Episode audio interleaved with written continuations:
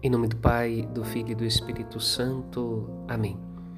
Uma experiência muito profunda do Antigo Testamento, experiência principalmente dos profetas, é a experiência de um Deus que muitas vezes, para corrigir o seu povo, lhe impõe um fardo, uma enfermidade. Mas ele mesmo vem curar este povo para demonstrar o seu amor e a sua misericórdia e o seu desejo de salvar. A liturgia deste sábado nos convida a contemplar esta experiência divina pela boca do profeta Isaías e a contemplar o desejo que Jesus tem não apenas de curar, mas de convocar trabalhadores, operários, para irem ao encontro desta obra de cura, de salvação de Deus.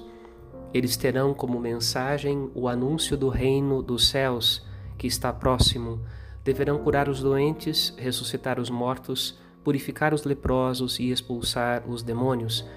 Deverão dar de graça aquilo que receberam de graça da parte de Deus. Roguemos, pois, ao Senhor da messe que envie trabalhadores para a sua messe capazes de realizar aquilo que Deus quer fazer na vida do seu povo. Amém.